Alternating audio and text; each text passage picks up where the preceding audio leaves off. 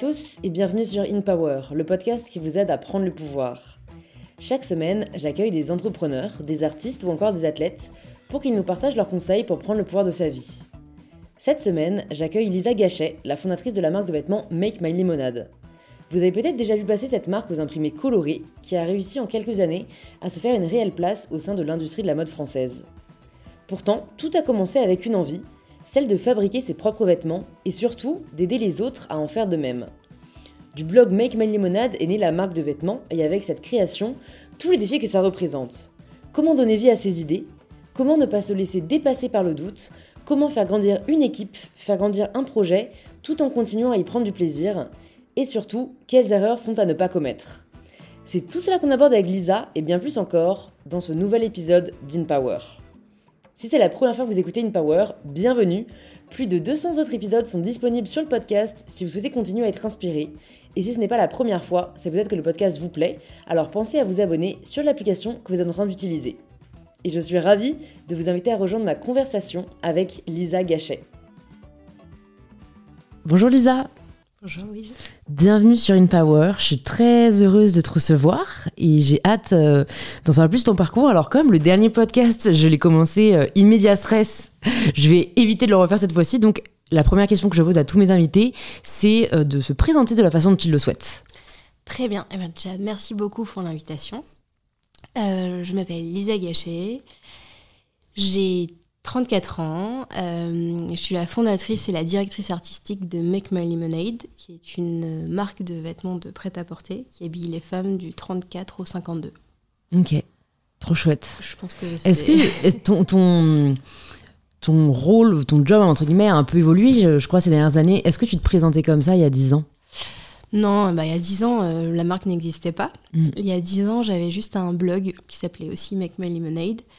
Et euh, j'étais pas hyper à l'aise avec l'étiquette de blogueuse. Je trouvais qu'il y avait un côté un peu oisif alors que je bossais comme une sourde, mais il y avait une hmm. espèce d'imagerie collective que la blogueuse, elle faisait rien à part partir en voyage et être rincée. Ouais.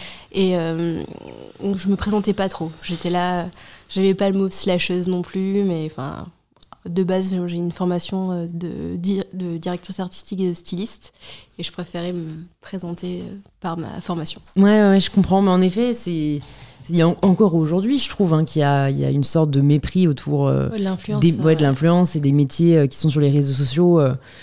mais, voilà, en fait, c'est comme dans tout métier, il y a des gens qui donnent à fond, il y a des gens qui ne donnent pas à fond, et c'est vrai que c'est un peu dommage de mettre tout le monde dans le même panier au final. Je pense qu'il y a aussi un côté très français d'être jaloux de la réussite des autres et de, mm. bah, de juger sur bah, des gens. Enfin, je trouve qu'un métier passion, c'est facilement enviable aussi. C'est vrai, c'est vrai. Alors que ça vient avec, euh, en effet, beaucoup, beaucoup d'énergie et de taf. Qu'est-ce qui t'a donné envie, justement, de, de, lancer ton blog?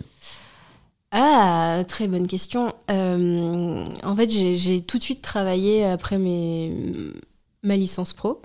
J'ai eu la chance euh, de rencontrer une personne qui m'a proposé un job chez Yves Saint Laurent. Et je me souviens toujours de la moi de 21 ans qui a des paillettes dans les yeux parce que j'avais toujours rêvé de c'est de travailler la nuit avant les défilés. J'ai regardé les documentaires de Loïc Prigent euh, mm. et euh, j'y étais. Et, et en fait, il y avait une autre partie de moi qui disait Waouh, ça va être dur de se lever tous les jours de toute ma vie pour travailler pour quelqu'un d'autre qui va aller saluer à la fin du défilé. Et je comprenais pas trop pourquoi euh, c'était pas toutes les petites mains, tout le studio qui allait saluer. Mm. Mais bon, j'avais grandi, tu sais, avec l'image du JT de 13h de Jean-Pierre Pernaud qui montrait les collections de Saint-Laurent et, euh, on voyait toujours euh, le DA qui sortait. Et euh, du coup, je me faisais une raison, mais il y avait un truc qui sonnait faux en, en étant en interne. Et, mais après, je me suis dit, bon, bah, fais taire cette petite voix parce qu'en vrai, je ne savais pas qu'un autre chemin était possible. Et, et voilà. Et du coup, bah, j'ai continué pendant un an et demi là-bas. Après, j'ai eu une, euh, tu sais, les, les CDD Lego qui se sont enchaînés.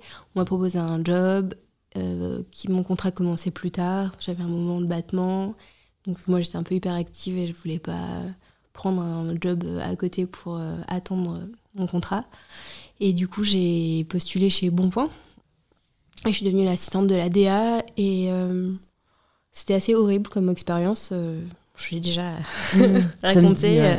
quelque chose. Et, et en fait, je comprenais encore moins le principe de maltraiter les gens. Enfin, c'était complètement absurde et il y avait une autre petite pierre qui commençait à se former qui disait si un jour quelqu'un bosse pour moi, jamais de la vie euh, je lui parle comme ça. Enfin, en fait, euh, je veux aller. Enfin, je voudrais que les gens qui bossent pour moi viennent en courant plutôt que à reculons. Moi, je pleurais le matin. Enfin, j'avais une boule au ventre. J'avais 23 ans. Enfin, c'était.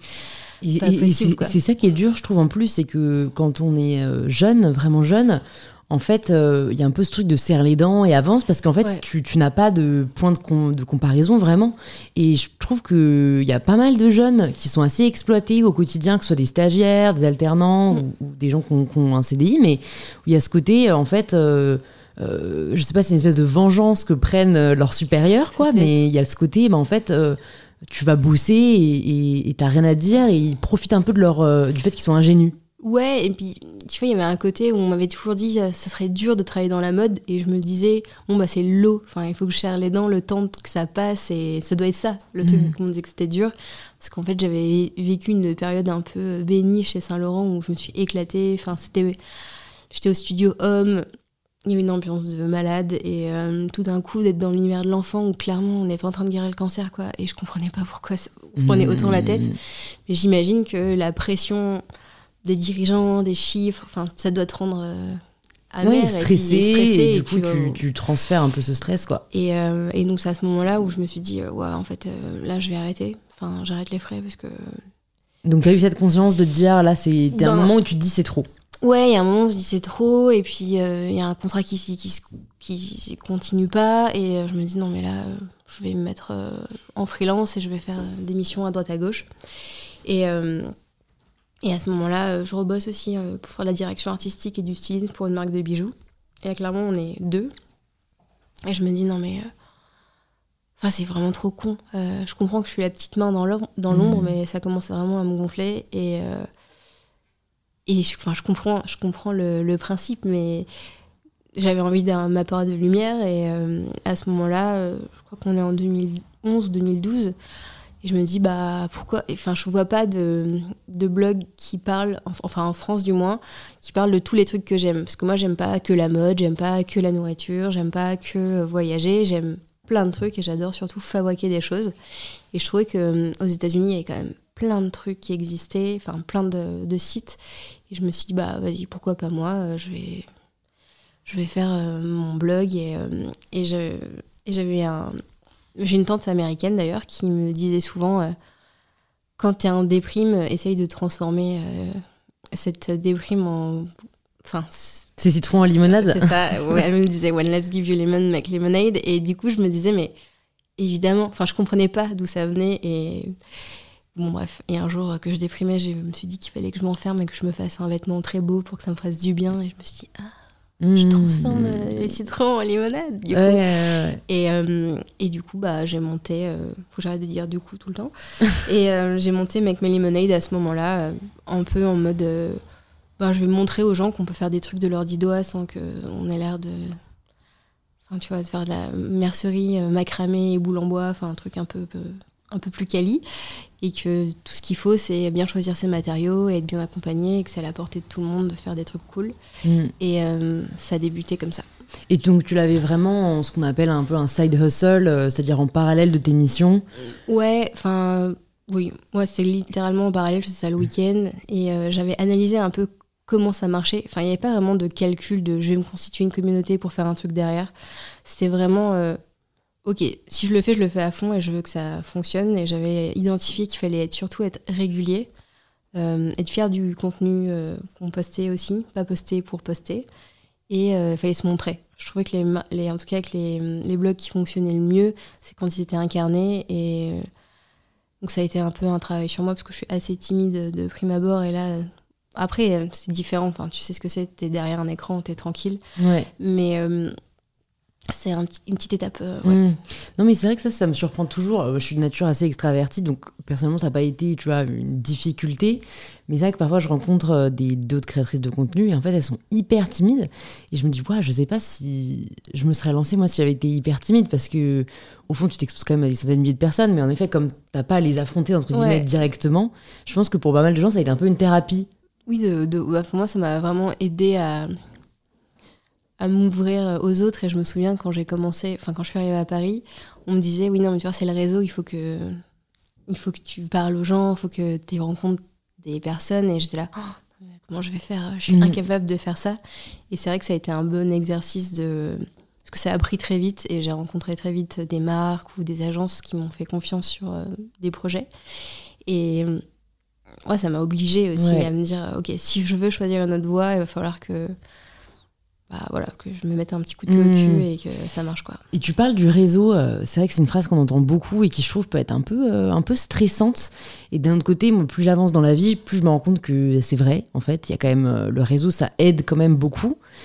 Est-ce que c'est quelque chose dont tu avais conscience à cette époque-là et, même comment aujourd'hui tu, tu, enfin, tu vois, tu crées et entretiens ton réseau? Bah, Il y a réseau et réseau. Je pense que hum, c'est pas un réseau qui est interne à toute la mode. Je pense que c'est beaucoup de d'instinct et de d'opportunités et, euh, et, tu vois euh, enfin il y a un réseau euh, on va dire j'ai des réseaux de freelance où je sais à qui je peux demander certaines choses j'ai des réseaux de fournisseurs mais enfin, c'est l'expérience qui crée le réseau aussi. Mm. et mais je connais pas tout le monde enfin il y a plein de choses. Et en fait généralement quand tu arrives à tisser et que tu es que tu fais les bonnes connexions, ben, tu trouves toujours, euh, tu es toujours le plus sain d'une personne qui t'intéresse. Et en fait, il faut poser les bonnes questions et frapper aux bonnes portes. Mais je dirais pas que ça, ça se fait clairement pas en un jour. Mais au fil du moment, tu me dis euh, aujourd'hui, euh, bah, j'ai envie de faire une casquette. Eh ben, laisse-moi 10 minutes, je vais te trouver un fournisseur parce que je vais appeler les bonnes personnes pour faire le truc. Mmh. Après, je te dis pas que ça sera dans les meilleures conditions, avec les meilleures matières, mais c'est déjà une première pierre pour dégrossir le projet. Ouais là, je parle vraiment euh, production ou projet, mais ça peut être euh, tu veux un vidéaste, tu veux un photographe, tu veux un hmm. maquilleur, enfin. Oui, oui, et puis même en soi, mais ça on, en parlera aussi quand on parlera du, du, fin, du passage à la création de, de la marque, mais euh, bah, tout ce qui est investisseur, tout ce qui va être entrepreneur, enfin, comme c'était pas exactement le même milieu, ça c'est un réseau quand même pour être dans ce milieu-là qu'on doit se créer. ouais, mais après, je pense que moi c'est pas du tout là où je suis bonne, on va dire j'ai pas euh, c'est pas l'énergie où j'ai envie de la mettre tu vois le, financement euh, je trouve que ma, ma, valeur ajoutée elle est pas là-dessus donc je préfère me faire accompagner et euh, mm. sur cette partie là et je pense que un bon entrepreneur c'est enfin du moins une bonne entrepreneuse c'est de savoir où sont ses forces et après, savoir ce qui te motive. Si moi, la finance ou la stratégie, je sais pas, marketing, c'était un truc qui me faisait vibrer, je me serais formée, mais concrètement, ça me fait chier. Et il y a des gens qui le font bien mieux que moi. Et le temps que je vais passer à me former, ben, c'est du temps que je vais pas passer sur de la création. Donc, je préfère largement être entourée et du mmh. coup avoir la bonne personne dans mon réseau pour mmh. euh, m'aider que de. Que, ouais, que dépenser de l'énergie à vouloir tout faire. Quoi. Mais est-ce que c'est possible dès le début? Tu vois, au début, enfin, on peut en parler maintenant. Hein. Quand est-ce que tu décides de. De déléguer voilà, Non, non, mais de transformer, enfin, transformer, de, d'ajouter une pierre à l'édifice de Make My Limonade en créant des vêtements. Et quand tu as cette idée-là, comment Voilà, tu te, tu te, euh, as conscience du fait que tu pourras pas le faire, euh, tu pourras pas tout faire toute seule, euh, mais que voilà, il y a quand même la vision un peu strat, financière, etc. à prendre en compte. Bien sûr. Ben, en fait, pour avoir bossé du coup dans, chez Saint Laurent ou chez chez Bonpoint, il y a quand même une grande dimension où on sait que le vêtement, euh, tu peux pas fabriquer, je sais pas, un body pour bébé en cachemire et le vendre 30 euh, euros. C'est juste économiquement, c'est pas viable.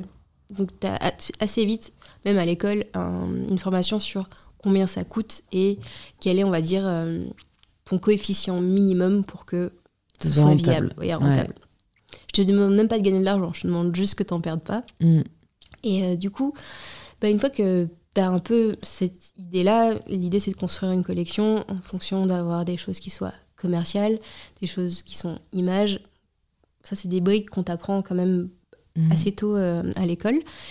Et ça se révèle être très hum, appliqué dans le monde de l'entreprise. Donc ça, j'avais cette brique-là qui était pas solide, mais j'en avais très conscience.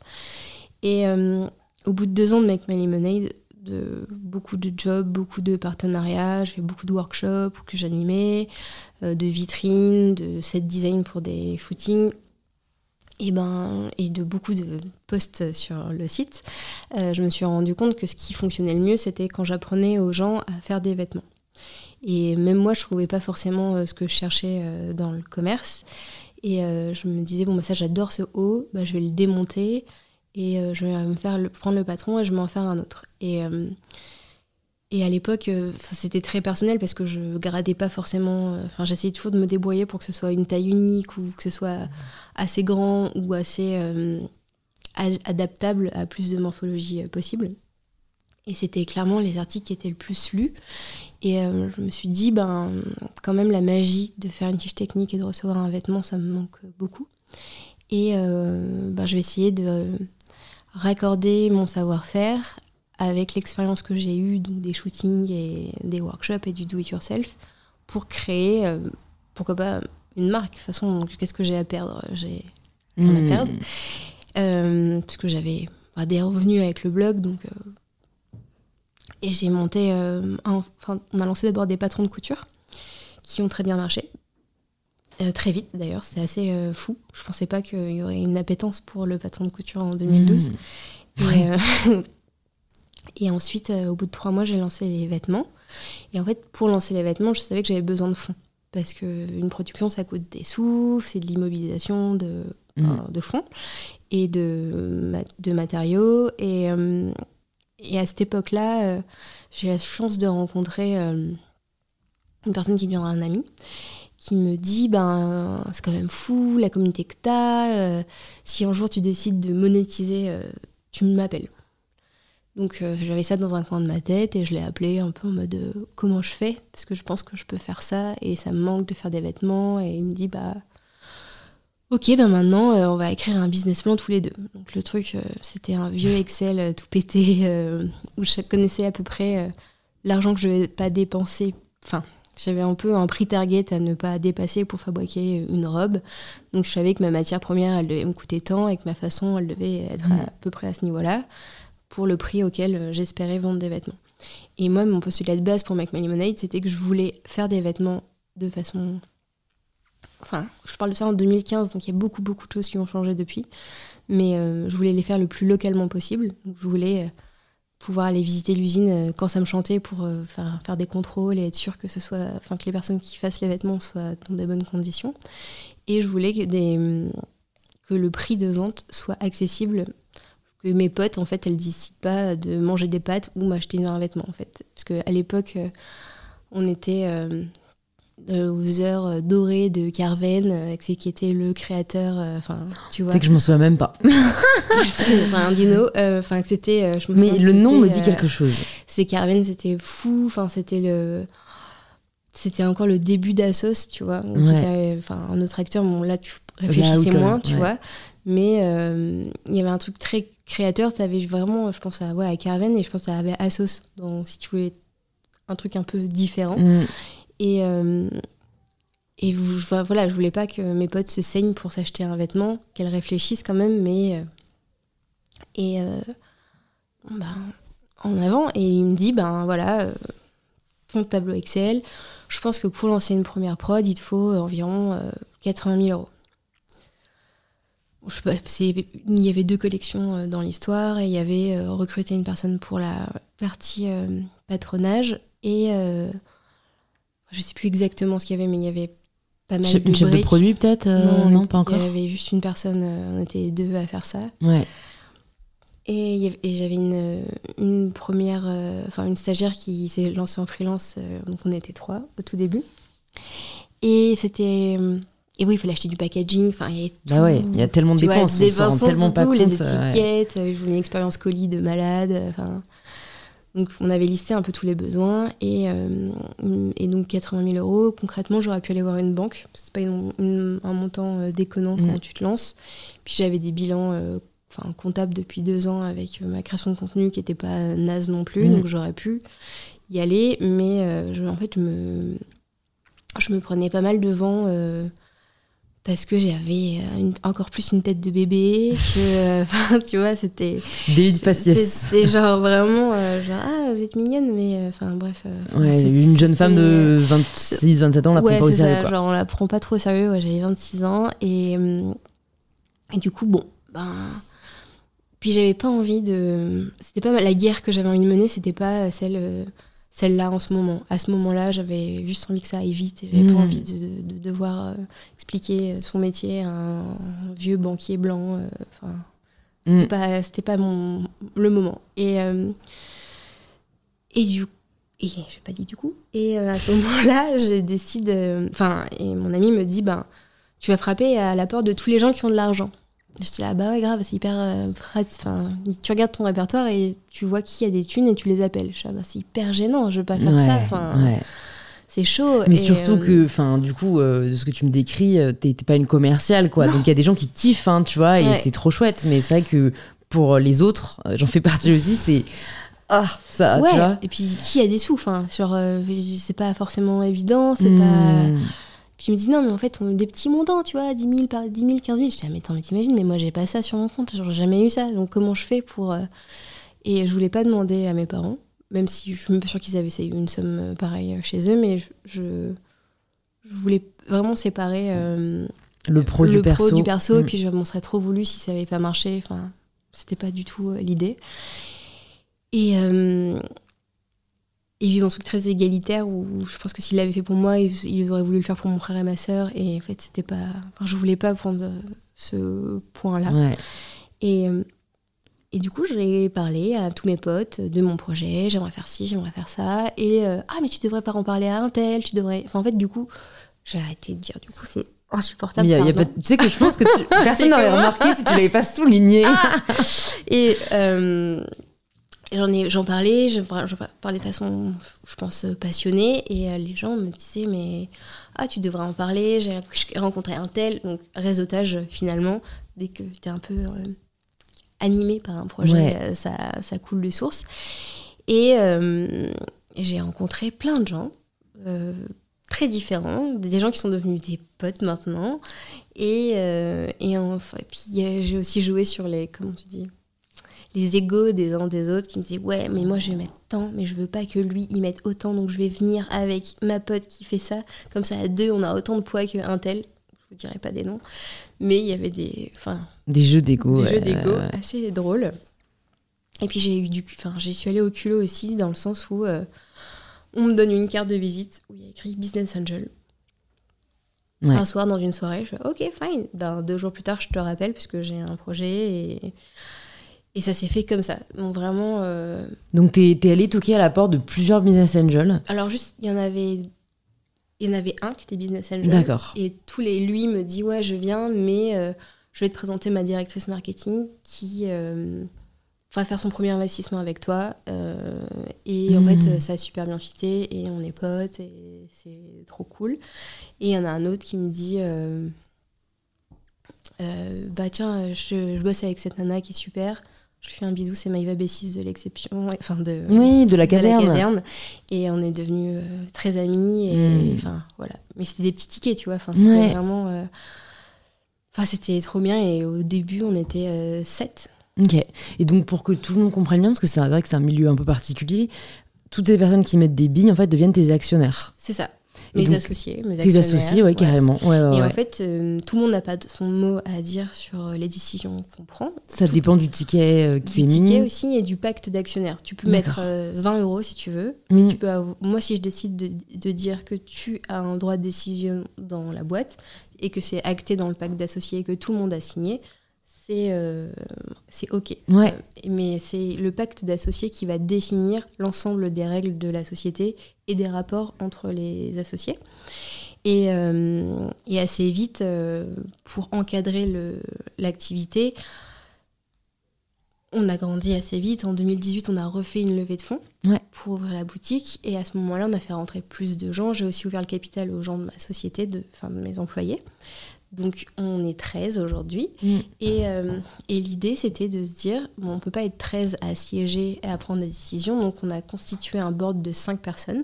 Et donc ça, c'est écrit dans le pacte d'associés. Ces 5 personnes, on se voit toutes les 6 semaines et on prend des décisions. On présente les chiffres, on dit où on en est, quels sont les chantiers en cours. euh, on galère pour ce truc-là. Est-ce que quelqu'un a un contact pour Mmh. nous aider à... Et donc c'est une espèce de moment de partage.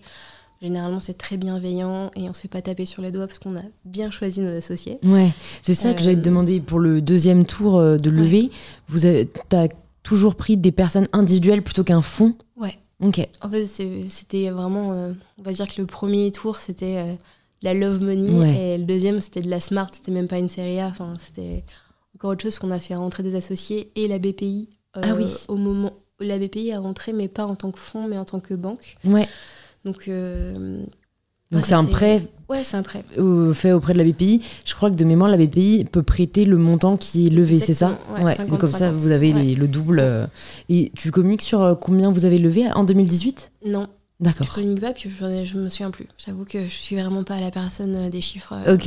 Non, mais ce que je, je, je pense que, enfin moi, c'est une question que je me pose aussi, c'est ouvrir une boutique, c'est ouais, combien ça représente? Parce que Ouais. c'est vrai que de plus en plus, c'est assez intéressant. D'ailleurs, je trouve de marques de vêtements en ouvre à l'heure où quand même le Covid euh, a un peu, enfin, Ouais, il était difficile pour beaucoup de gens, ça, quoi. t'as Mais plutôt envie de te dire, euh, post-Covid, bah, on a envie de se rétracter et de se ouais. mettre que sur le web. Et puis c'est vrai que pas avoir une boutique, c'est c'est abyssal le problème euh, qui se- ça Mmh. soulève. Et en fait, il faut être bien staffé pour euh, pouvoir porter ce projet-là. Donc il faut se staffer aussi en conséquence. Enfin, c'est pas juste des murs et euh, de la Mmh. prod pour fournir une boutique, c'est Mmh.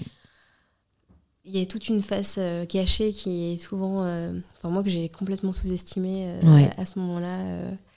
Bon aujourd'hui, je touche du bois, on est encore là et on a survécu au Covid, mais Ouais. c'est vrai que ça a été un- une vraie question. enfin, bah ouais, est-ce qu'on la ferme? Qu'est-ce qu'on Ouais, fait on avait nos bureaux à côté, mais vu que c'était, Parce que du coup, vous avez continué à payer vos bureaux et la boutique pendant un an? On, ben, on a été fermé six mois concrètement, et il y a plein de, de de bailleurs qui ont joué le jeu et qui ont fait des mois de gratuité.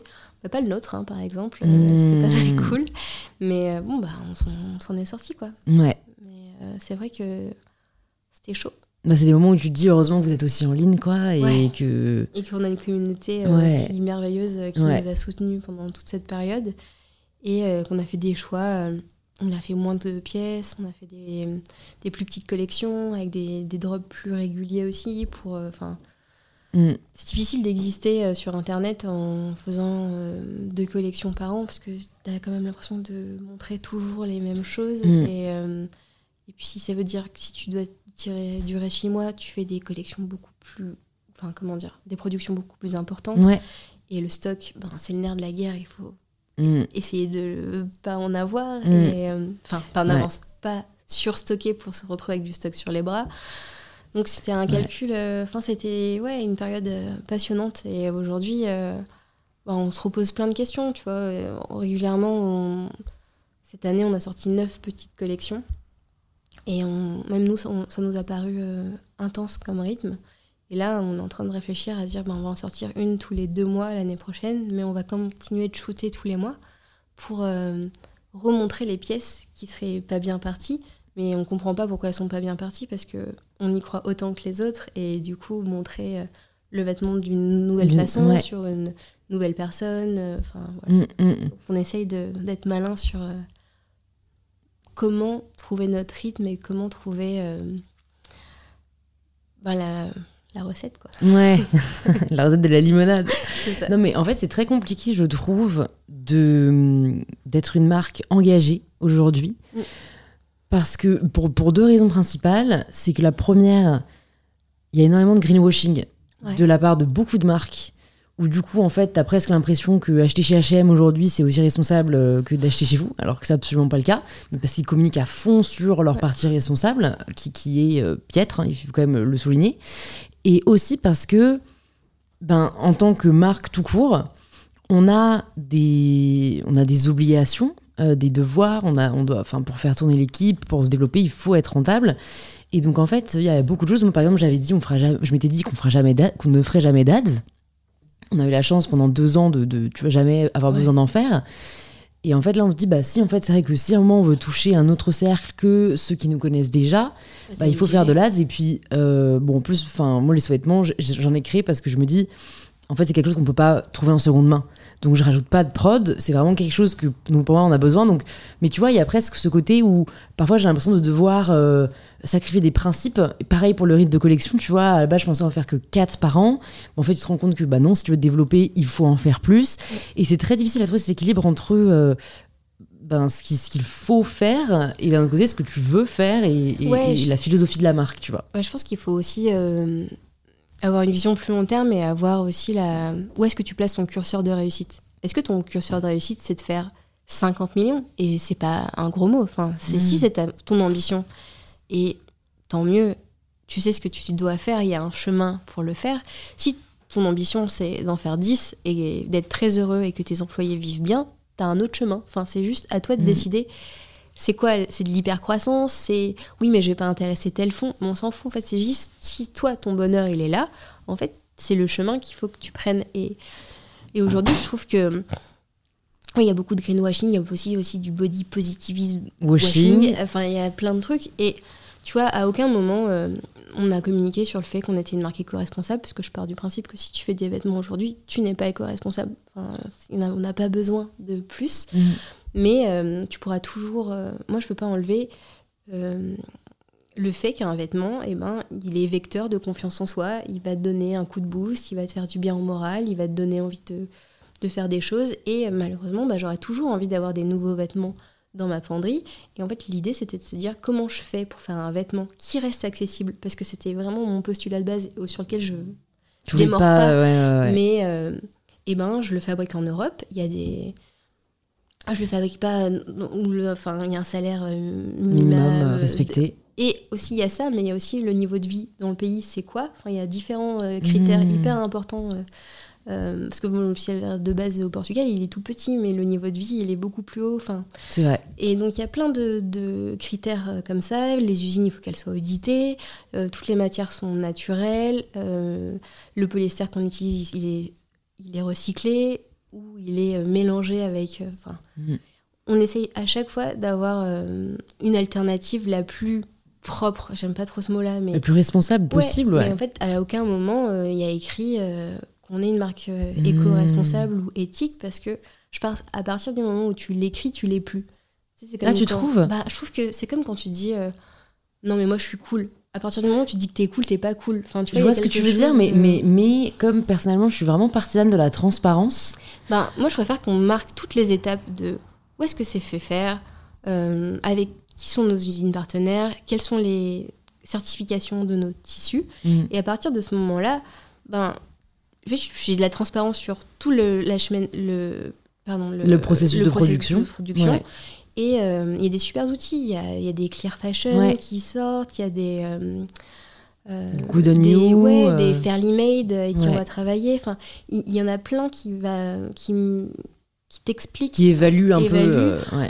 et du coup, je pense que à partir de ce moment-là, quand tu donnes l'information, et eh ben le consommateur, il commence à être éduqué et il doit savoir aussi euh, lire ces informations-là. Enfin, en tout cas, si c'est l'information qu'il cherche, il doit être capable de la, hmm. de la comprendre et de la lire. Et en tout cas, l'information doit exister et doit être lisible sur le site. Bah, là où tu as raison, c'est qu'en fait, euh, les, personnes qui utilisent aujourd'hui beaucoup les termes euh, collection durable, collection éco-responsable, et, et, ces termes-là, en fait, c'est souvent les personnes qui ne donnent pas d'infos derrière sur comment c'est fait. Donc, c'est uniquement du wording.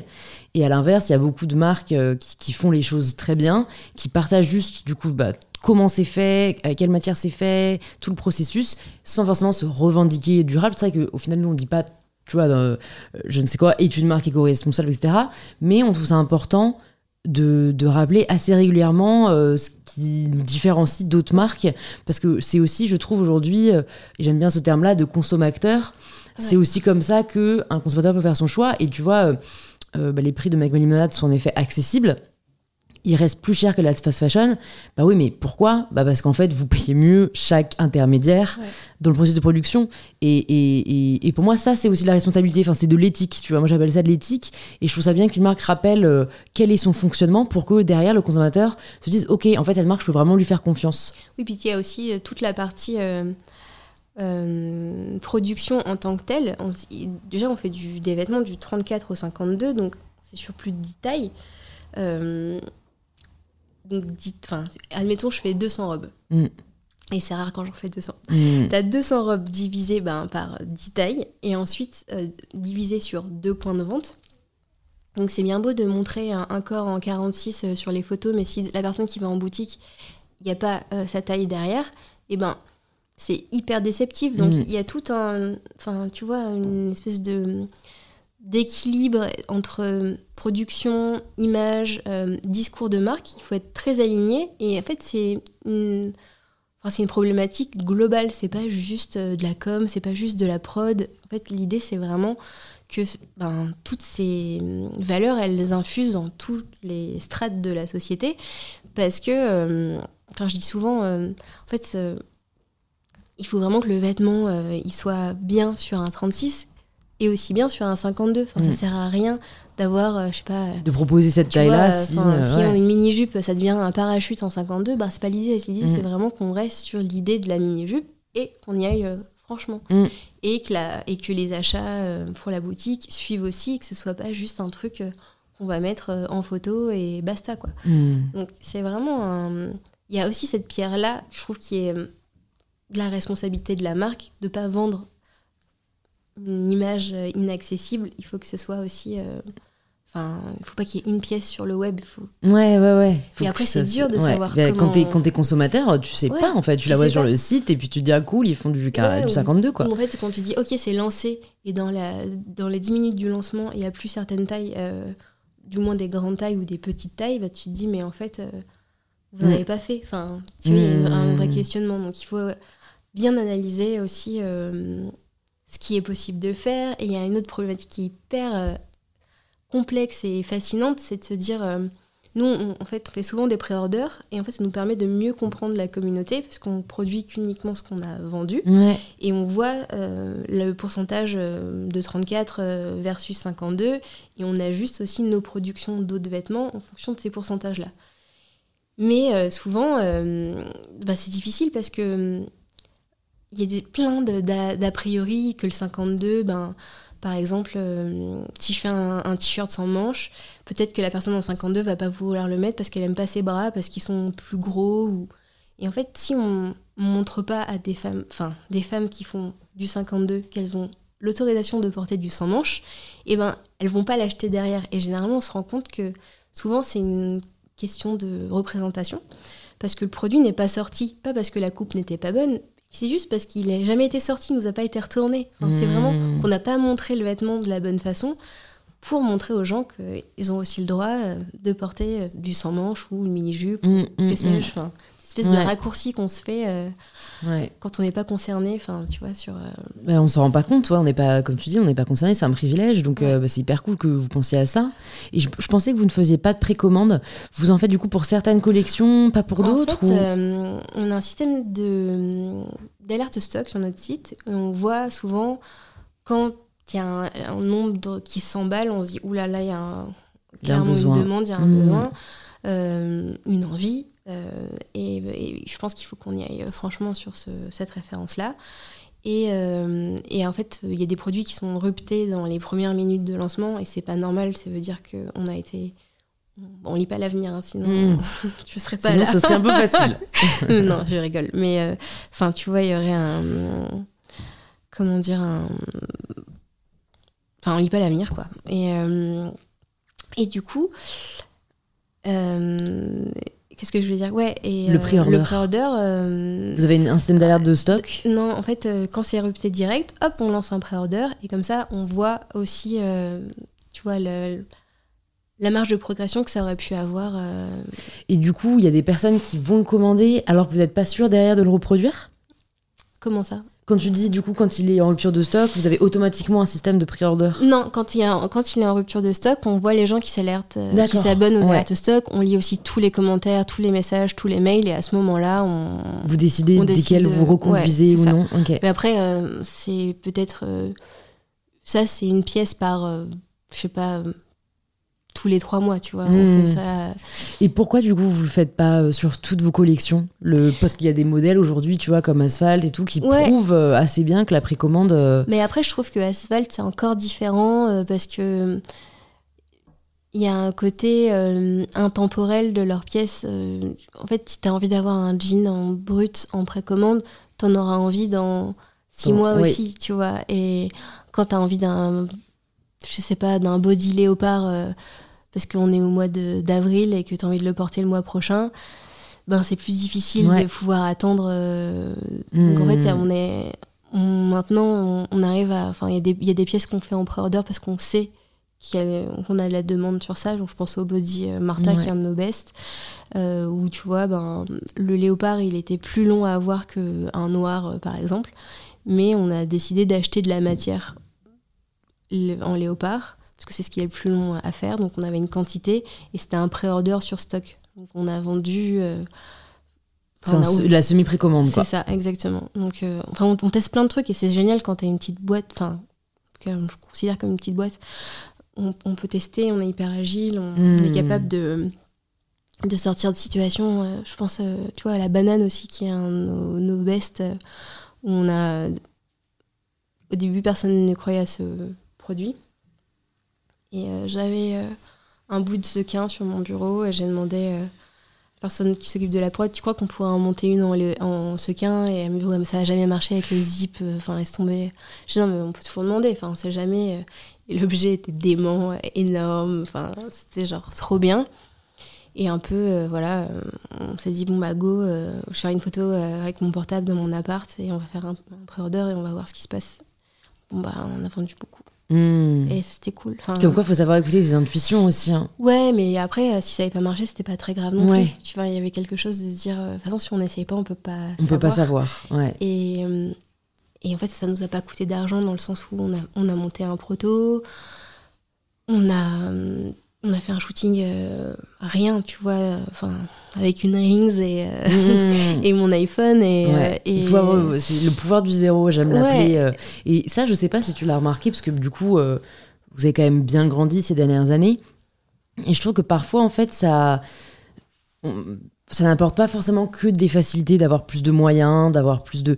En fait, je trouve qu'il y a aussi vraiment ce, ce, pouvoir de la contrainte où de toute façon, quand tu as tu vois, quand t'as zéro, zéro bif euh, et que tu dois sortir des trucs, ça pousse à la créativité, ça, tu vois, t'as plus faim que quand tu commences à t'installer. Ouais, mais je pense que c'est une question de, de, mindset. Tu vois, une des valeurs de la boîte, c'est de faire beaucoup avec peu. Et euh, on est hyper frugal. Enfin, je pense que demain, on nous donne un budget euh, je sais pas, de 50 000 euros pour faire un shoot. il, il, aura l'air d'en valoir 200 000. Enfin, tu vois, il y aura toujours ce côté. on est beaucoup dans la dans la démerde, on a le do it yourself dans le sang. Enfin, ouais, c'est sûr. En plus, euh, la boîte est quand même autour de ça. Euh, ouais. Je pense que c'est vraiment une question de mindset et. Enfin, je suis pas très inquiète sur le. On grandit, mais on continue d'être euh, hyper débrouillard sur, tu vois, le système D. Enfin. Ouais. Et c'est drôle. Vous cultivez cet état d'esprit. Là, et on... Enfin, il y a un côté très Enfin, on se laisse pas aller à la facilité, quoi. Mm. vraiment, euh, Vous êtes combien maintenant On est 18. Euh, ok, donc ouais, quand même. Euh, en comptant le staff de la boutique, ouais. Ouais. Et est-ce qu'il y a eu un moment où tu as remarqué une espèce de point de bascule où ça s'est vraiment accéléré Ouais, là, on, y est, là. Ok. Ouais, nous, nous y sommes, les amis, nous y sommes. Non, mais depuis quelques mois, il y a une directrice générale qui m'a rejoint. Qu'est-ce qui a motivé cette décision bah, J'avais quelqu'un euh, depuis euh, un petit moment euh, jusqu'à début 2020. Et j'avais vraiment adoré travailler avec cette personne. C'était beaucoup de joie. Mmh. Et moi, ça m'avait libéré de l'espace mental pour créer. Enfin, j'avais je retrouvais un peu de plaisir et moins de contraintes dès que j'ai mon dessin et de me dire putain est-ce que ça ça va marcher? Enfin il y avait moins de Enfin, j'étais plus encadrée. Et... Parce que tu n'avais pas d'associé euh, autre, euh, à part les, les, les business angels, tu étais seule CEO euh, de la boîte. J'avais, j'avais des intérimaires qui m'aidaient sur la partie sociale, sur la partie compta. D'accord. Mais stratégiquement parlant, ouais, j'étais solo. Mm. Et, et, du coup, lui, il est parti, s'est fait débaucher par une grande maison de couture et j'étais très heureuse pour lui. Et, mais j'étais solo. Euh, donc il y avait des intérimaires qui venaient m'aider sur la partie chiffrée. Enfin, on trouvait des solutions, mais enfin, c'était très comment tu dis d'instinct et euh, je faisais hyper gaffe avec les thunes. Enfin, je dépensais hmm. pas grand chose. J'essayais d'être euh, toujours frugale sur la façon de, de dépenser l'argent et et depuis ouais puis en fait ce qui a déclenché ça c'est que j'ai eu un bébé l'année dernière Ouais, non, il y a ouais, 15 mois. Et, euh, et je me suis dit que ben, je voulais que quand je dormais pas la nuit, ce soit pas, enfin, que ce soit à cause de ma fille et pas à cause de ma boîte. Et, mmh. euh, et j'ai pris un cabinet de recrutement parce que je le trouvais pas. Et puis, tu vois, de faire des prières à l'univers, euh, des fois, ça, ça ne suffit ça, pas. suffit pas. et il y a des gens très bien pour m'aider. Et, et c'était un, un, poste qui était vraiment clé. Je voulais pas laisser. Ouais Enfin, je voulais pas avoir une déception euh, supplémentaire euh, de quelqu'un qui s'en va. Enfin, je voulais vraiment sécuriser le poste. Et, euh, et cette personne m'a rejoint en, juillet. Et c'est trop bien. Ah, chouette. Ouais. Et comment vous répartissez les tâches du coup? Euh, Ben écoute, c'est la partie, on va dire, financière j'allais dire stratégie, mais j'ai toujours un œil quand même sur la stratégie. Mais en fait, elle pilote, on va dire, euh, elle pilote l'activité en fonction des objectifs qu'on s'est donnés. Ouais. Donc, euh, moi, j'ai né, je n'ai, euh, je mets des guillemets, qui a dessiné les collections, évidemment manager les gens, organiser les shootings, mais vraiment me focaliser sur les choses que j'aime faire et pas faire des rendez-vous à la banque, euh, aller trouver des fonds, des subventions, euh, euh, régler des problèmes RH. Enfin, genre vraiment, je suis dédiée à la création hmm. et c'est trop bien. Mais ça, c'est chouette parce que j'ai l'impression que pour avoir rencontré pas mal d'entrepreneurs, plus tu avances, moins tu fais ce que tu voulais faire à la base. C'est vrai. Tu vois, c'est qu'en fait, euh, tu crées ça pour X ou Y raison. Toi, c'était pour, euh, pour créer. Et c'est vrai que plus la boîte grandit, euh, plus il y a des responsabilités qui viennent s'ajouter. Et c'est chouette, du coup, de voir qu'en fait, toi, tu as trouvé cette solution de te dire, bah, en fait, moi, je vais être accompagné par quelqu'un qui va manager cette partie-là pour que je puisse me consacrer à ce que j'aime faire, en fait, et ce dans quoi je peux vraiment apporter de la valeur. Mais il a fallu 7 ans vois. Ah oui, il a fallu 7 ans Donc comment tu répartissais ton temps il y a encore, euh, tu vois, 4 ans J'en ai aucune idée. Tu ne t'en souviens plus Enfin, franchement, je... Je pense que là, euh, j'ai terriblement hâte des prochaines collections parce que ça va être les premières qu'on a fait ensemble. Enfin, en tout cas, euh, avec la nouvelle stratégie, avec le nouveau rythme, avec... Enfin, et moi, j'adore créer avec des contraintes, donc j'aime bien qu'on me dise je pense qu'il faut qu'il y ait tant de robes, je pense qu'il faut qu'il y ait tant de d'imprimer. Enfin, j'ai besoin d'avoir des. Ouais, ouais, ouais. Euh, Il y a beaucoup de personnes qui sont de la contrainte créative un peu. Hein. Et mm. euh, des fois, d'avoir une carte blanche. Enfin, évidemment, j'analysais des, des, chiffres et des données, mais c'était un peu du doigt mouillé. Et là, clairement, euh, j'ai une sensation carré, que c'est carré et de me dire peut-être que c'était trop euh, amateur avant. Enfin, je sais pas, euh, même si, enfin, je, je, dénigre pas tout le chemin parcouru, mais là, j'ai vraiment la sensation euh, d'avoir grandi et de prendre un plaisir hmm. dingo dans, dans, dans ce qu'on fait et d'être et que chaque personne est à sa place. En fait, j'ai des collaborateurs qui sont géniaux, qui sont quasiment tous là depuis le début, et, et j'étais très soutenue. Ils ont tous été ils ont tous fait mille. Euh, désolé, ils ont fait mille autres jobs, tu vois, euh, que le leur pour m'aider. Et là, j'ai la sensation que c'est enfin. Euh, il y a une colonne vertébrale, quoi. Mm. Enfin, tu vois, on était tous. Le puzzle est vraiment en train de. On a un tuteur, quoi. On sait où on va. enfin, Vous avez eu des moments de galère? Ah ouais, des milliers. tu peux nous parler d'un moment particulier qui t'a particulièrement fait stresser? Ouais. Oui, je, ouais, je... c'est après le Covid. on est au mois d'octobre. Et c'est ce fameux, c'est ce fameux mois où où mon, la personne euh, qui s'occupe en, en, externe de, la finance me dit bon bah là pour payer les fournisseurs il nous manque 60 000 euros ce mois-ci euh, t'as pas une idée?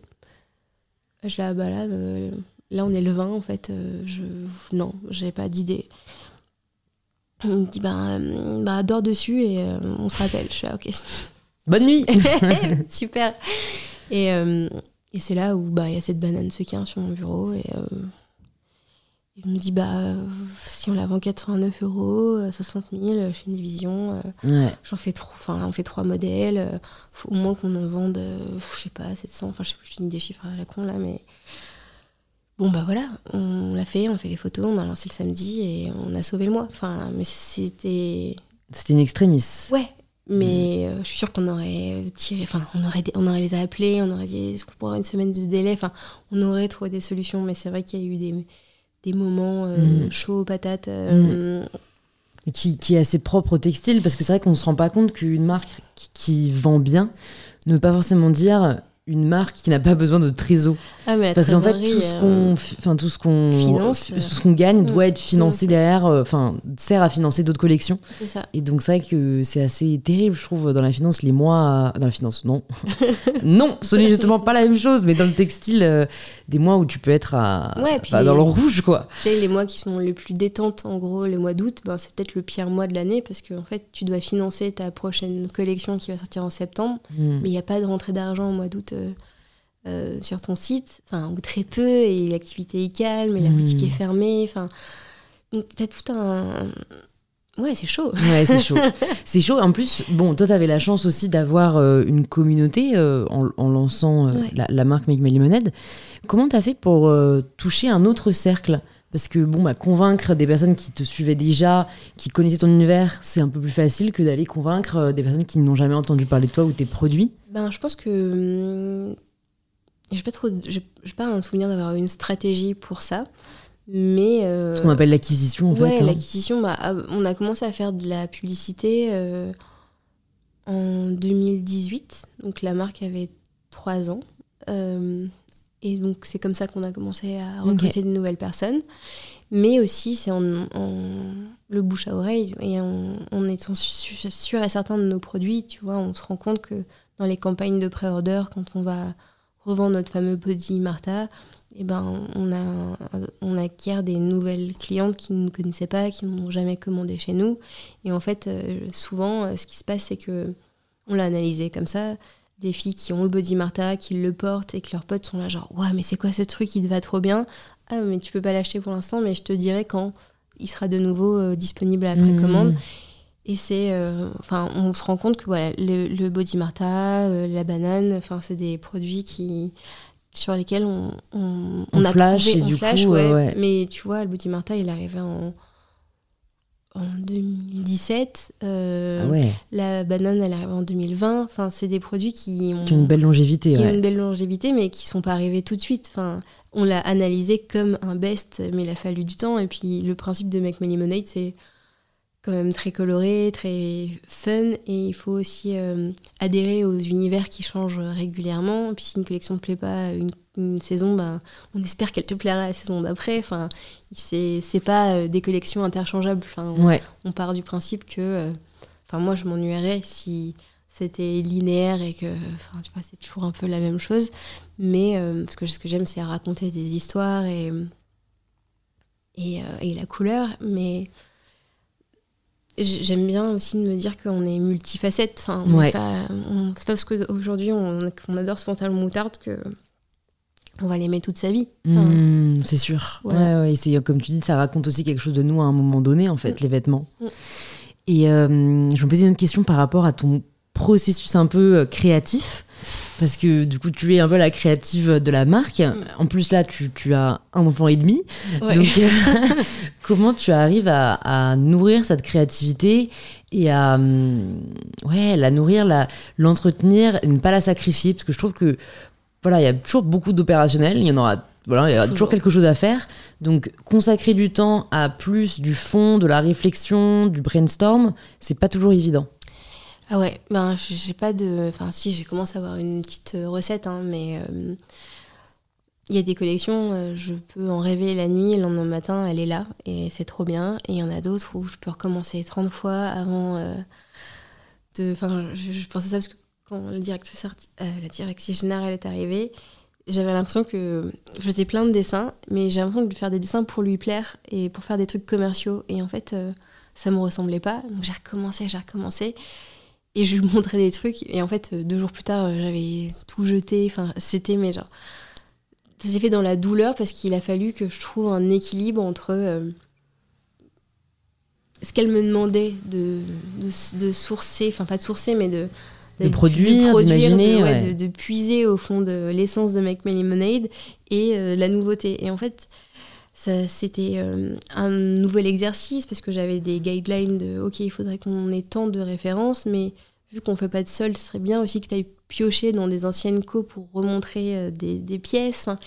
il y avait des il y avait plein de contraintes que j'avais pas forcément et bon là je suis contente que j'ai trouvé un, rythme mais en fait le processus euh, créatif, il est, euh, on va dire, en trois couches.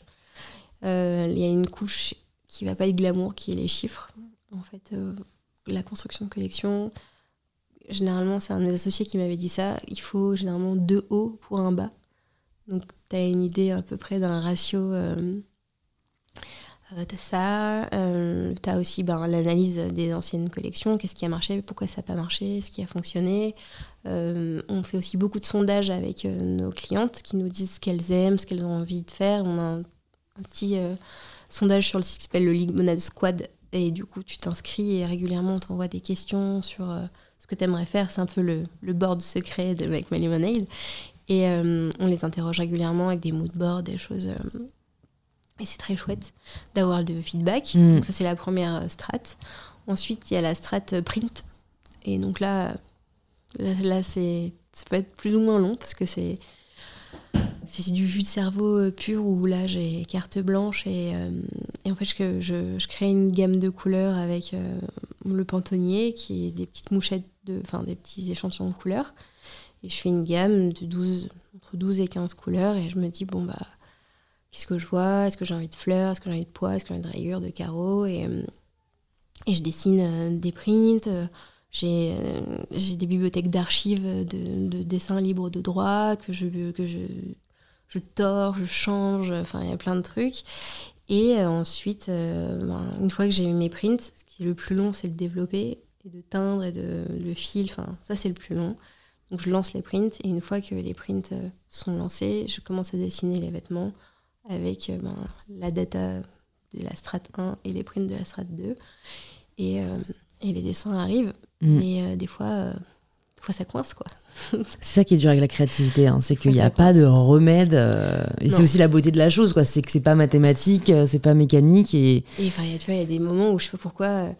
alors qu'il y a une collection qui est genre l'essence de Make My Lemonade, tout le monde est genre waouh, et ben moi je pouvais plus exister par celle d'après.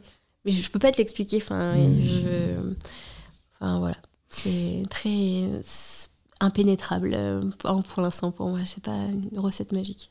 Qu'est-ce que ça a changé pour toi et pour ton business d'avoir euh, un enfant? Euh, Que rien n'est grave. Que rien n'est grave, franchement.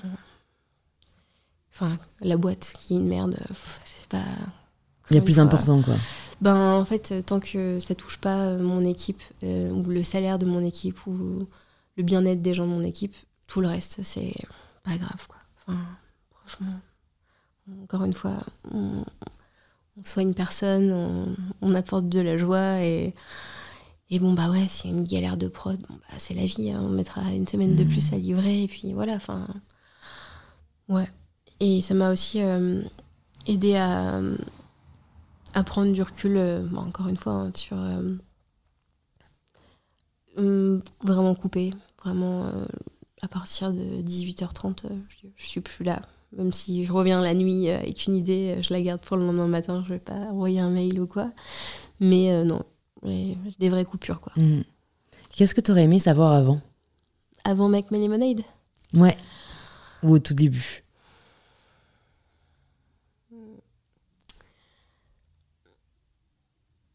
Hmm. Je sais pas, j'ai l'impression que je ferais tout pareil. euh. Enfin, j'ai fait plein de conneries, j'ai- je me suis cassé les dents sur plein de trucs, mais c'était hyper formateur, quoi. Enfin, encore une fois, euh, j'aime bien apprendre. euh, Enfin, je vois pas ça comme des échecs, je vois plus ça comme des moins grands succès. Ou... C'est Enfin, une belle façon de le dire. Mais en tout cas, il y a, comment dire... euh, enfin, Des apprentissages, quoi. Ouais, c'est d'apprentissage, et puis tu te dis, bon, bah voilà. euh, oui, bon, c'était un mauvais recrutement, mais en vrai, euh, maintenant, je sais que le prochain, euh, je, enfin, je ferai différemment, ou prendre un recruteur, ou enfin, Mmh, c'est, tu vois, mmh. des. hum, Je préfère avoir le verre à moitié plein, et. Mais euh, ouais, non, si- s'il y avait un truc, euh, j'aurais aimé qu'on me dise euh, de plus me faire accompagner et d'essayer de faire moins de trucs moi-même, même si j'en fais. Enfin, j'ai assez vite eu ce conseil-là, tu vois, sur toute la partie financement, recherche de locaux. Enfin, dès que j'avais affaire à un mec, c'était compliqué, quoi. Enfin, vraiment, ça, j'aurais bien aimé être un tout petit peu Mm. plus aguerri sur le fait qu'on me dise qu'être une femme, ça pouvait être aussi être un frein. Malheureusement, encore dans Ouais. notre société.